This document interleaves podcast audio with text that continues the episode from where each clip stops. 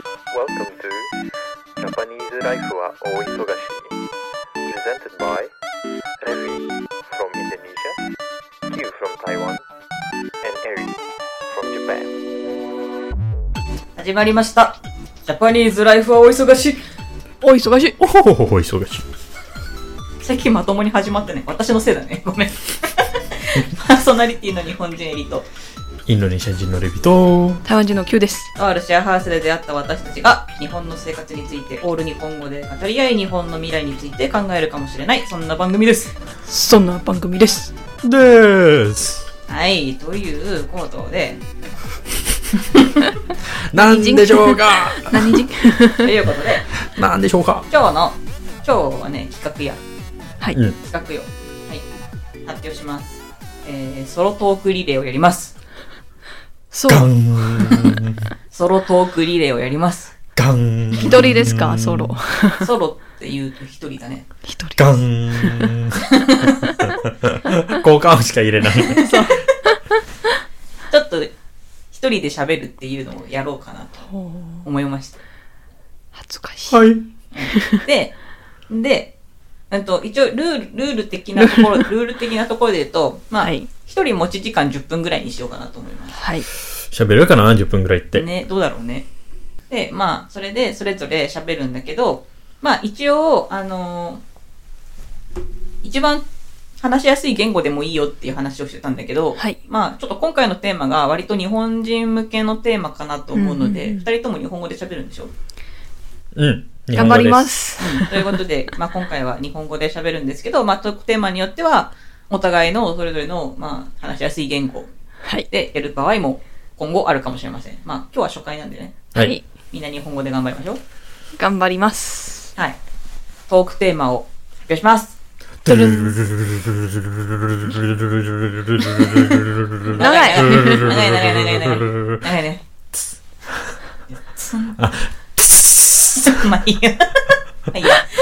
えっと、今回のソロトークテーマなんですけど、えっと、インドネシア、台湾、日本のそれぞれで思いつく、えー最高の現地ツアーを聞きたいっていうことで、あの、まあ、滑舌の悪い私たちからミシオさんがね、うんうんうん。あの、リクエストしてくれたテーマなんですよ。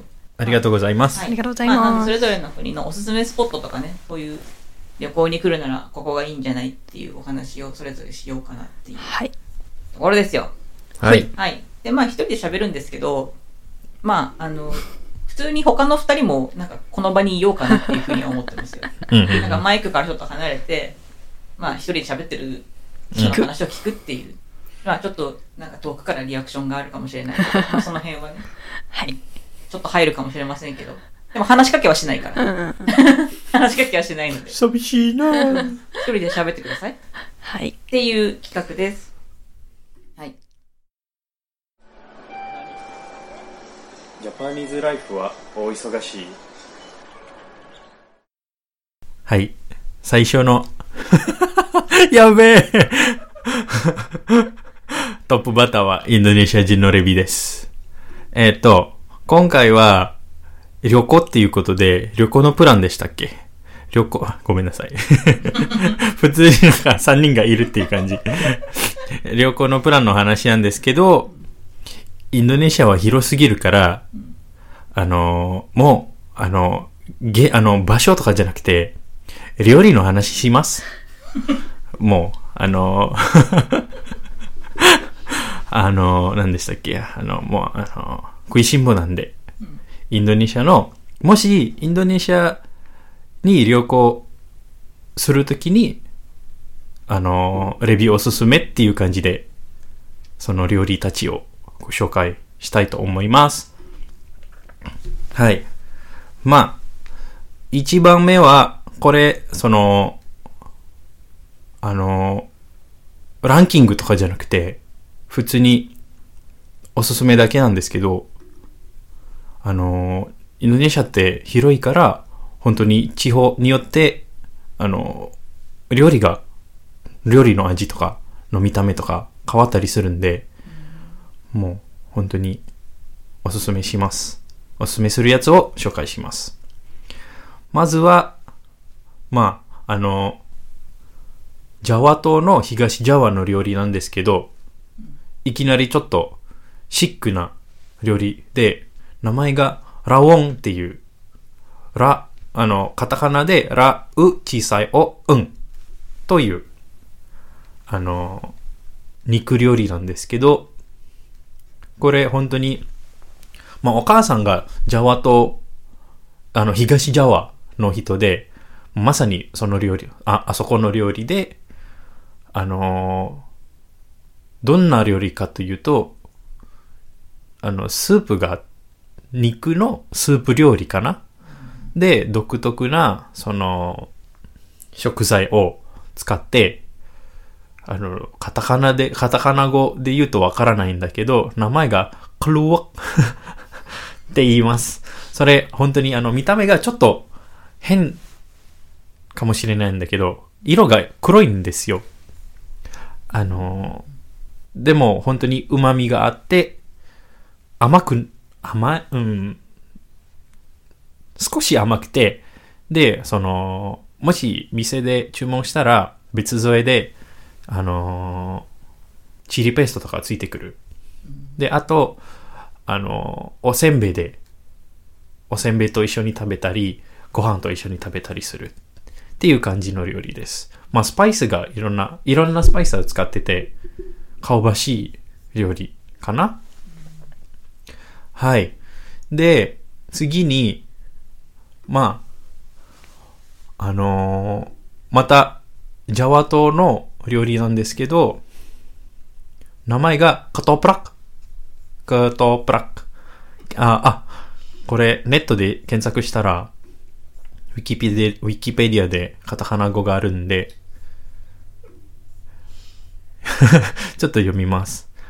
ケトプラク。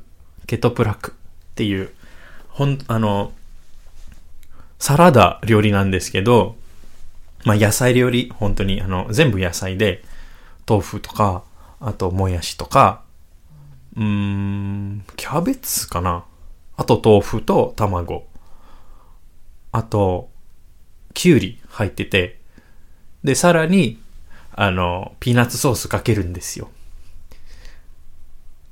で、まあ、あの、インドネシア人が好きなおせんべいもついてて、美味しいです。これも注文するときに、あの、辛さはどうします？絶対聞かれる。まあ、全く辛くないっていう注文できるんで、絶対食べてください。で、あの、あ、これもこのケトプラックっていうのが、あの、甘い、インドネシアの甘い醤油を使ってるんで、ちょっとピーナッツソースが甘めかなっていう感じです。で、次の料理です。次の料理は、あの、ソップントっていう料理なんですけど、まあ、これ日本に存在するかもしれないけど、あの、まあまた違う、あの、スパイスとか食材とか使ってるんで、味が違う。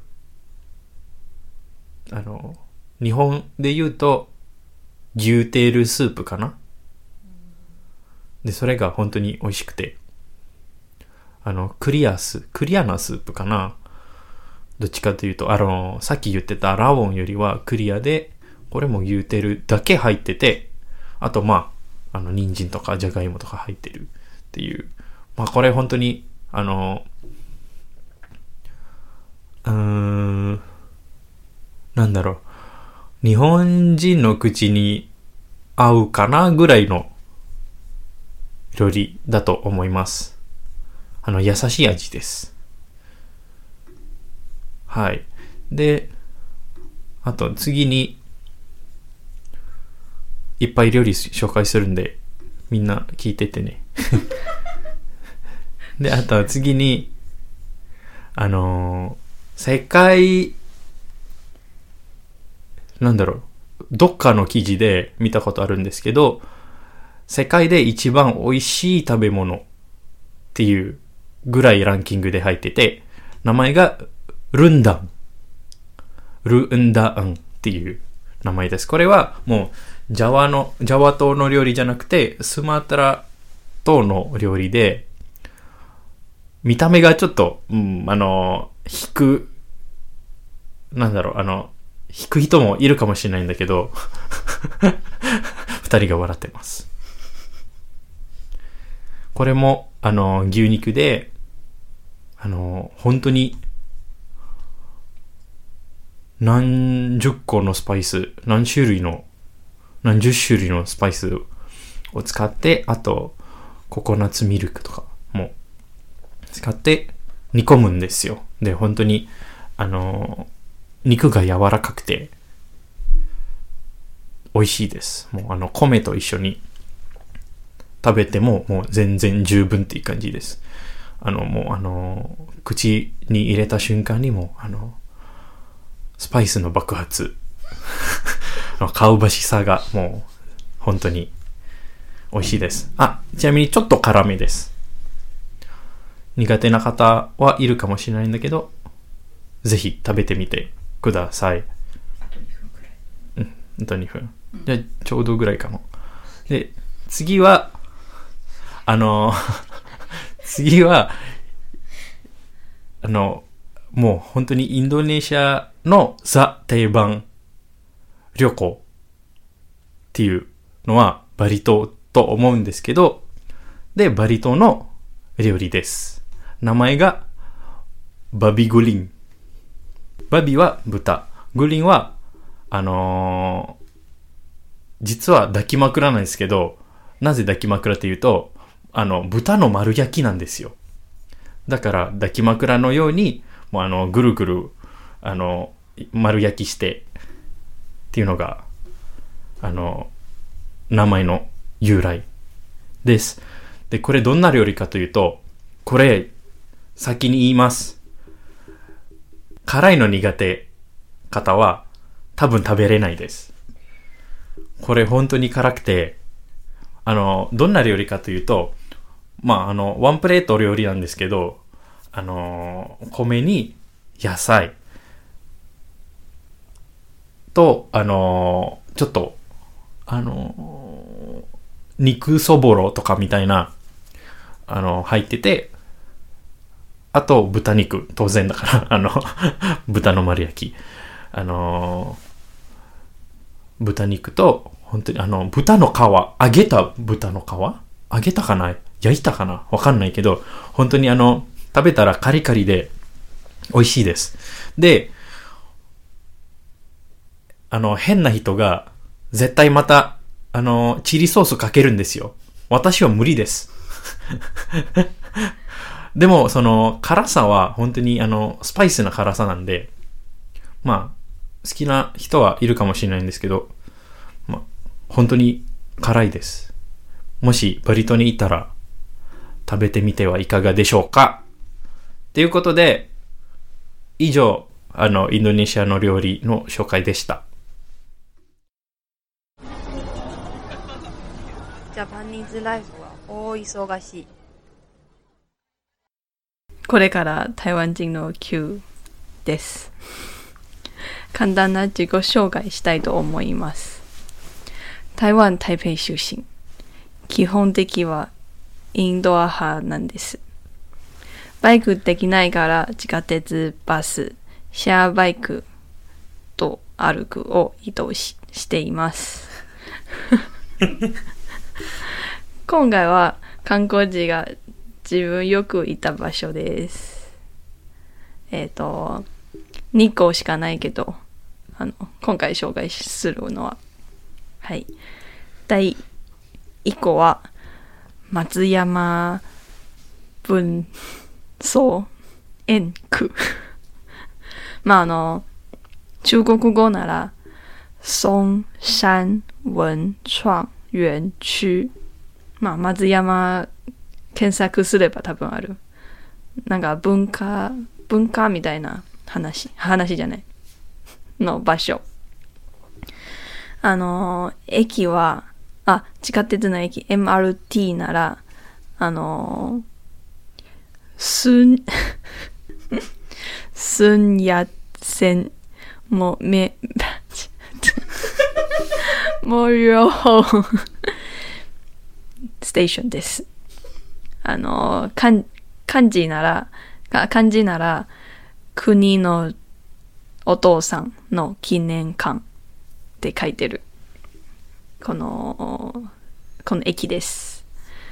で、簡単障害する、障障害する。ここもともとはタバコ工場で、あ、タバコ工場の倉庫だった。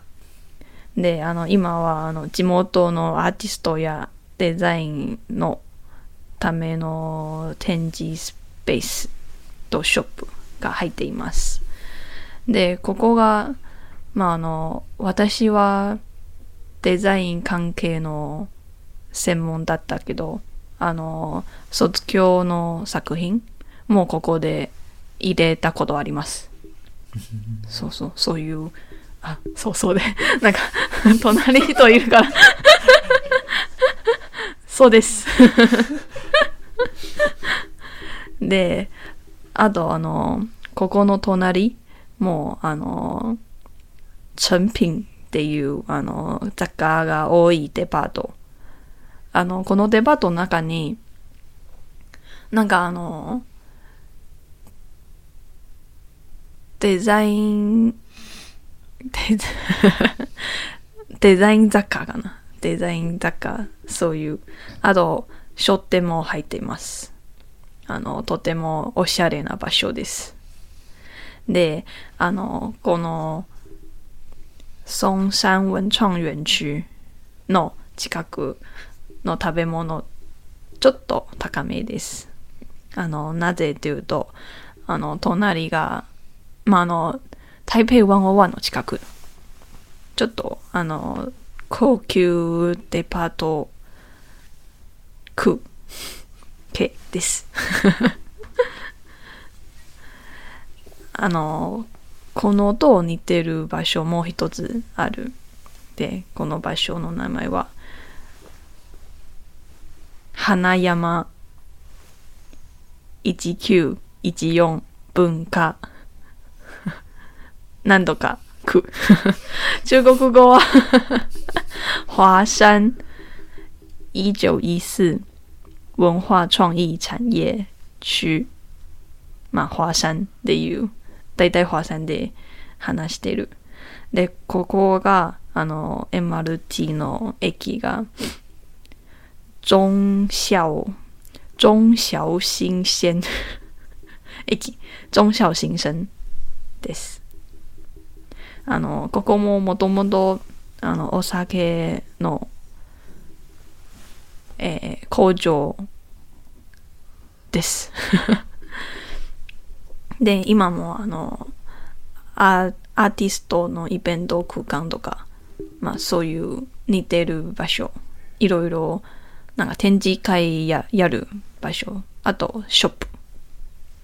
で、ここの近くは、あ、近くじゃない、ここの中に映画館もあります。で、この映画館は、あの、なんだっけ、普通の映画じゃなくて、あの、ニッチ映画が多い。なんか、あまり出てない映画、まあ、ヨーロッパ映画系が多い。で、私もよく行きました。で、近く、近くにも、あの、私いつも買ってるフィルム店があります。おすすめです。あの、名前は、茉莉生活館です。はい。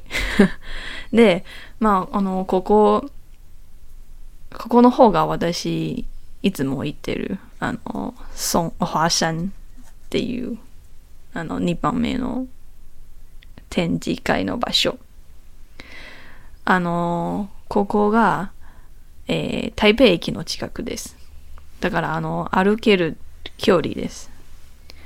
で、あの、もしここ終わったら、台北駅行って、なんか食べて、で、また、あの、シームン、まあ、シームン多分有名だけど、シームンも歩けるの距離。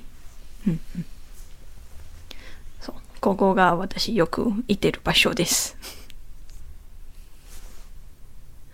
で、他にも、あの、北美館っていう、あの、台北市、台北市立美術館、あと、台北当当代、日本語、あの、台北当代艺術館、まあ、あの、同じ美術館みたいな場所、あと、あの、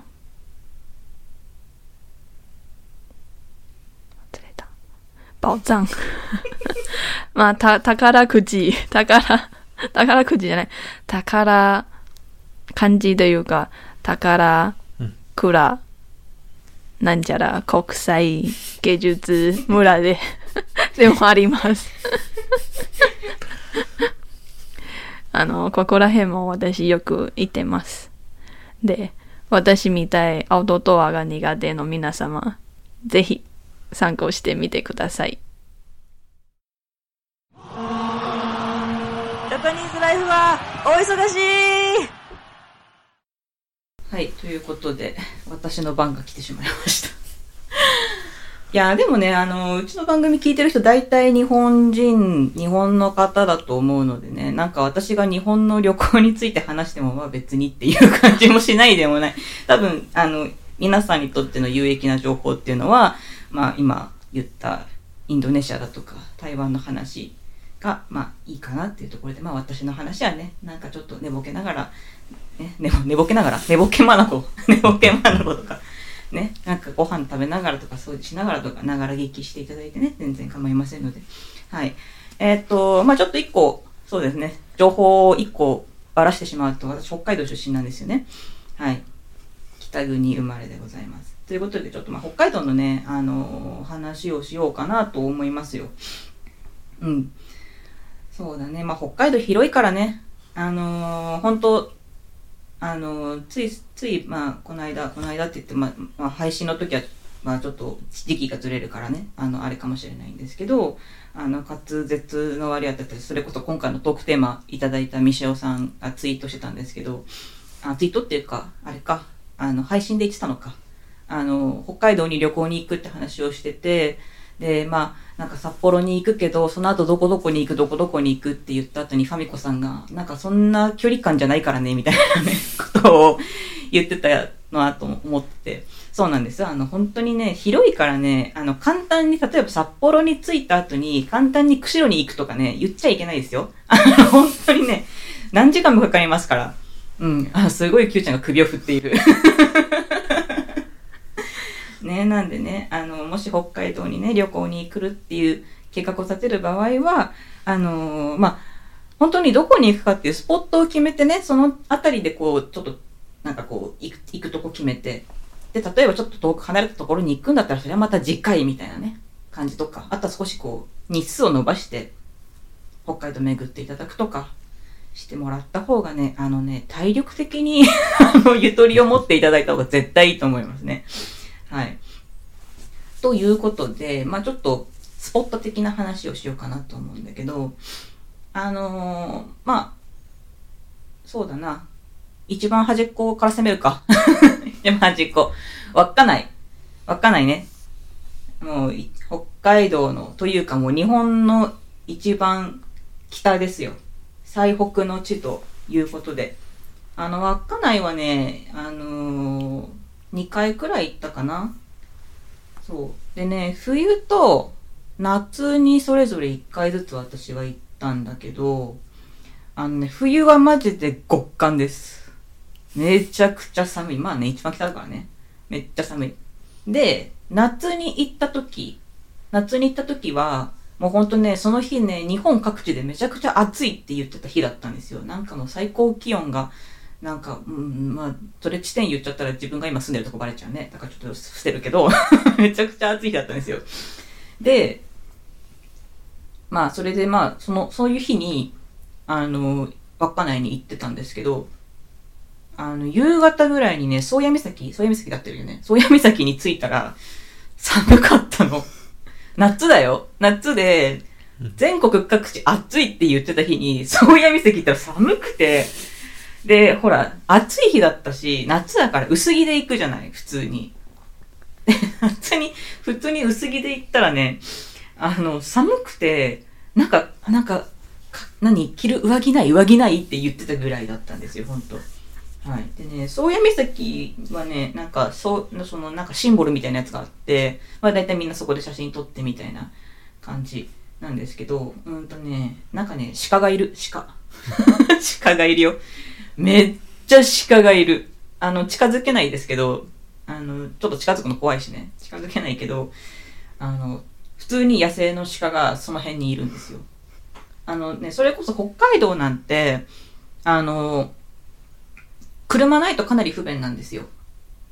まあ、札幌とかね、そういう、まあ、ちょっと、なんだろう、と都会的なところとかで行くと、まあこ、ね、交通機関がちゃんとあるから、まあ、車なくても全然大丈夫なんだけど、あの、そういうね、まあ、稚内とか、そういうちょっと都会から外れたような、外れたようなってなんか言い方あれだけど、そ のね、街に行くと、もう車ないと本当無理です。なんで、着いたらね、絶対レンタカー必須なんだけど、もう本当ね、あの、目的地までそ、まあ、走ってるでしょ？車で。それとね、普通にね、あの、山、山とか見えるんだけど、鹿とか、狐とか、リスとか、普通にいます。もう本当にね、動物がなんか、普通に見れます。普通に車走ってるだけで、ドライブしてるだけで、え、何？サファリパークみたいな。ここはサファリパークなのかっていうくらいの、あの、頻度で、マジで普通に現れます、動物が。もう本当にね、自然豊かな場所ですよね、北海道ってね。はい。あ、そうそう。で、ちょっと稚内の話に戻りますよ。もう5分経ってる。稚内の話に戻るんだけどさ、あのーその宗谷岬からまたちょっと車で少し山の方に走っていくとですね、あの、白い貝殻の道っていうのがあるんですよ。まあちょっとね、何キロくらいあったかな？そんなに長くはないんだけど、ちょっとググるけど、白い貝殻の道っていうのが稚内のところに出たら、白い道って出てくるんだね。あの、Google マップだとね。うん。あの、本当にね、道が真っ白なんだけど、なんで真っ白かっていうと、全部その地面が貝殻がこう、なんか砕けた感じの、あの、砂利の貝殻版みたいな感じなんですよ。で、本当晴れた日とか、本当これはね、冬にマジで行かない方がいい。これは夏に私も見に行ったんだけど、マジで夏に行った方が良くて、あの、めっちゃ天気がいいと、空がまず青くて、で、その海も見えるから、海もこう、真っ青で綺麗で、で、道は真っ白なんだよね。で、まあ、道の端にはこう、緑があるわけよ。草が生えてるから。もうこの景色はね、マジで素晴らしいです。で、そこをね、まあ、車でも走れるし、大体ね、バイクで走ってる人が結構多かったかな。バイクで走ってたりとか、まあ、あと車はね、ちょっと止めるところがあんまりここないんだけれども、あの、まあ、どっかにちょっと、一時的にちょっと止めさせてもらって、こう、道を歩いて、写真を撮ってっていうことをみんなしてましたね、その時は。で、私が行った時にね、なんかご家族で来てる方がいて、あの、お母さんとちっちゃい子供二人がなんかね、来てて、で、私たちが写真撮ってる時に、あの、お母さんが写真撮りましょうか？って言ってくれたのね。たら、あの、ちっちゃい子供たちが、まあ、お母さんのところにくっついてるでしょう。で、私たちがちょっと遠く離れて、その、こう、ポーズを決めてるわけですよ。ポーズを決めて。で、そのお母さんが、撮りますよって言って、あの、スマホでカシャカシャ撮ってくれてたんだけど、それがなぜか知らないけど、動画の撮影になってたんだよ。お母さん間違って。あの、写真撮ってるつもりだったんだけど、まあ、写真も撮ってくれたんだけど、なんか間違って操作して動画を撮っていたんだよね。で、その、お母さんがスマホで写真撮ってくれた時に、その子供の、まあ、男の子の方、お兄ちゃんの方なんだけど、お兄ちゃんがずっとお母さんの横で、ドラえもん、ドラえもん、ドラえもんってずっと言ってんのね。で、それがめちゃくちゃ可愛かったんだけど、本当にこのトーンで言ってたの。あの、ドラえもんの歌を歌ってるわけじゃない。普通に、ドラえもん、ドラえもんってずっと言ってたんだけど、その声がずっとその録、どその録画した動画の中に収まってて、私たちがこう、ね、あの仲間で行ったから、数人で行ったんだけど、私たちがこう、写真に収まるためにこのポーズを決めてる間ずーっと男の子がドラえもんって言ってるっていう動画がね、あの、撮っていただいてて、そう、そういうね、思い出もありますよ。はい。まあ、あとね、その、宗谷岬もそうだし、この白い貝殻の道もそうなんだけど、稚内の話したら時間が過ぎてしまいましたね。稚内の話で終わるかもしれない。はい。あの、寒い、寒いっていうのは風が強いのよ。すごく風が強いので、本当にだからね、夏でもマジでちゃんと上着を着て、あの、寒さ対策をしていっていただいた方がいいかなと思います。あとね、食べ物、稚内の食べ物はね、あんまりちょっと記憶にないんだけども、あの、お店がね、駅前くらいしかないのかな、確か。駅前くらいしかなかったから、本当あの、もし稚内で宿泊するとかってなったら、まあ、駅周りで泊まって、あと、まあ、お食事とかも駅の近くのお店とかで行くのがいいかなって思いますね。はい。まあ、まあ、別ね、別で話す機会がありましたら、ちょっと別の北海道のスポットとかもお話できればなと思いますので、興味ありましたら、ぜひコメント欄とかにリクエストいただければ、今回と、今回よりはちゃんと話まとめとくから。はい。ということで、以上、稚内の話でした。はい、終わり。じゃ、ジャパニーズライフはお忙しいということで、ソロトークリレー、お疲れ様でお疲れ様でしたお。疲れ。意外とみんな喋れるな。一人でも。え、そう思ったんだけど、どう？いや、10分ってさ、割と長いよね。長く感じるよ感じるね。一人で喋ってるやつね。うん。うん。だっていつもうちら3人でさ、喋って、うん。あの、時間気にせずに、そうそう。もう1時間収録とかもあったからね。うん。前ね。最近はでも、それなりの時間で締めてるそうだね。うん、確かに確かに。それはね。10分のソロトークはちょっと大変だね。大変だけど、なん、か、その、新しいことだから、なんか面白い感があるかな、うんうんうんうん。と思います。きゅうちゃんどうだっ難しいな。なんか頭と、たうんあの、喋りたいことが、なんか、合わない？そう合わない。これ母国語でやってって言ったら、同じです。同じですよ。同じ同じですよ。あ、同じです。そう。いや、そもそもプレゼンって、あの、苦手なんですよ。う。うんん。うんうんうん。まあわかる難。しい。うん、わかる。そう、プレゼンは私もそん得意ではない。そうう。ん。しかもさ、このプレゼンとかってさ、うん。あの、もう資料作ってあるわけじゃない？そうだねう。ん。それをなり、それの。元にし喋るわけじゃん。今回は台本なし。3人、まあ、あの、あまり台台台本メモ。っていうのはないけど、うん。メモはしたんだけど、うんうん。ね、ちょっとまだまだ難しいなっていう感じ。でも面白い。ソロポッドキャスターの人すげえなと思うよね。すごいうん本当ね、なんか。改めて。ねえ、うん一人でずっと喋れる人もすごいなってうん改めて思いましたけど、まあちょっとうちらもね、たまにそういうのもやりつつと思っていますので、まうんたやりましょう、ソロトーク。はい。うんはい。いいね。はい。ということで、ジャパニーズライフはお忙しい。